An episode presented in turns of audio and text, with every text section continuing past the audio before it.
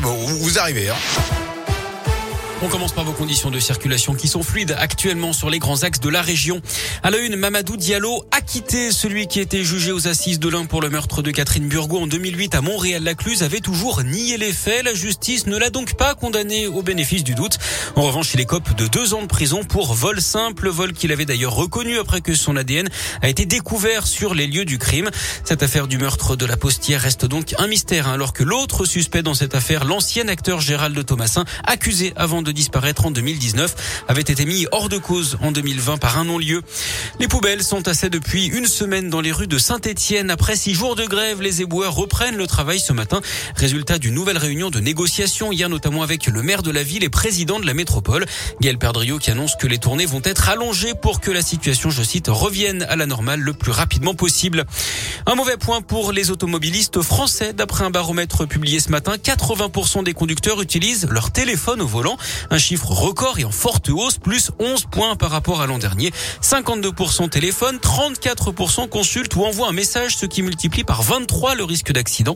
À noter que la plus forte hausse concerne les cyclistes. Ils sont désormais près de 3 sur 4 à utiliser leur téléphone en conduisant. Un vol pas banal dans la région. 22 bovins ont été dérobés dans la nuit de jeudi à vendredi dernier à Saint-Pierre-Roche dans le Puy-de-Dôme. Le préjudice est estimé à 18 000 euros d'après la montagne. Une enquête est en cours. Volodymyr Zelensky devant le Conseil de sécurité de l'ONU. Aujourd'hui, le président ukrainien qui s'est rendu dans la ville de Boutcha où les corps de plusieurs centaines de civils ont été retrouvés. 300 personnes tuées et torturées d'après le chef de l'État ukrainien. Il accuse Moscou de crimes de guerre et de génocide. Il appelle également à davantage de sanctions contre contre la Russie et a livré plus d'armes à son pays. Le sport, le foot avec les quarts de finale aller de la Ligue des Champions. Deux matchs au programme ce soir à 21h. Manchester City face à l'Atlético Madrid et Benfica contre Liverpool.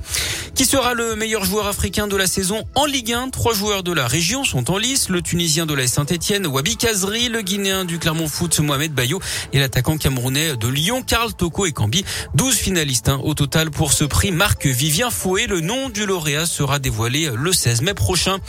En foot toujours, Que c'est aujourd'hui la réouverture de la billetterie pour la prochaine Coupe du Monde au Qatar en fin d'année.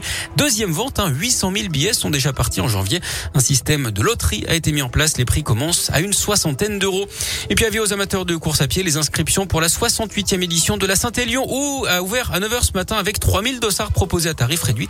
Toujours plusieurs épreuves hein, au programme, notamment la mythique Saint-Élion, 78 km à faire seul ou en relais, ou encore la Lyon-Saint-Élion, l'aller-retour de 156 L'événement lui aura lieu les 3 et 4 décembre prochains.